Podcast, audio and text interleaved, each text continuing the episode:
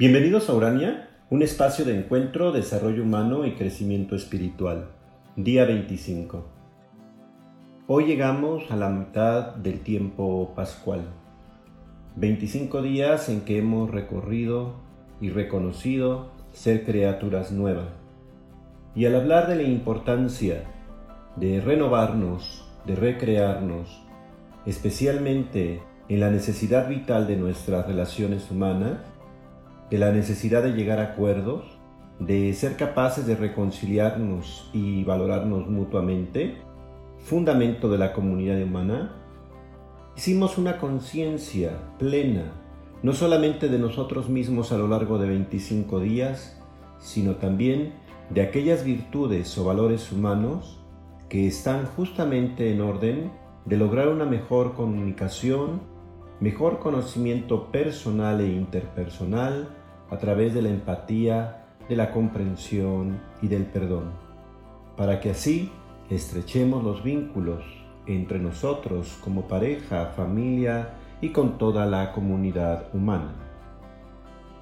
La palabra virtud, tanto en griego como en latín, significan justamente fuerza, capacidad, empoderamiento.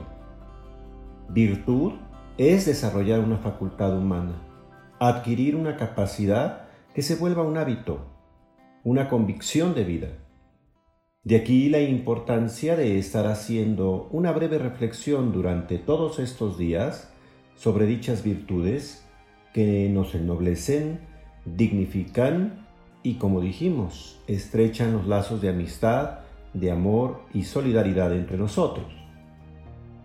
Hablamos ya de la humildad y de la perseverancia. Hoy pareciera pleonasmo hablar de la virtud de la fortaleza, dado que el origen de dicha palabra significa fuerza. El término que hoy se utiliza y que nos es más conocido o cercano es resiliencia.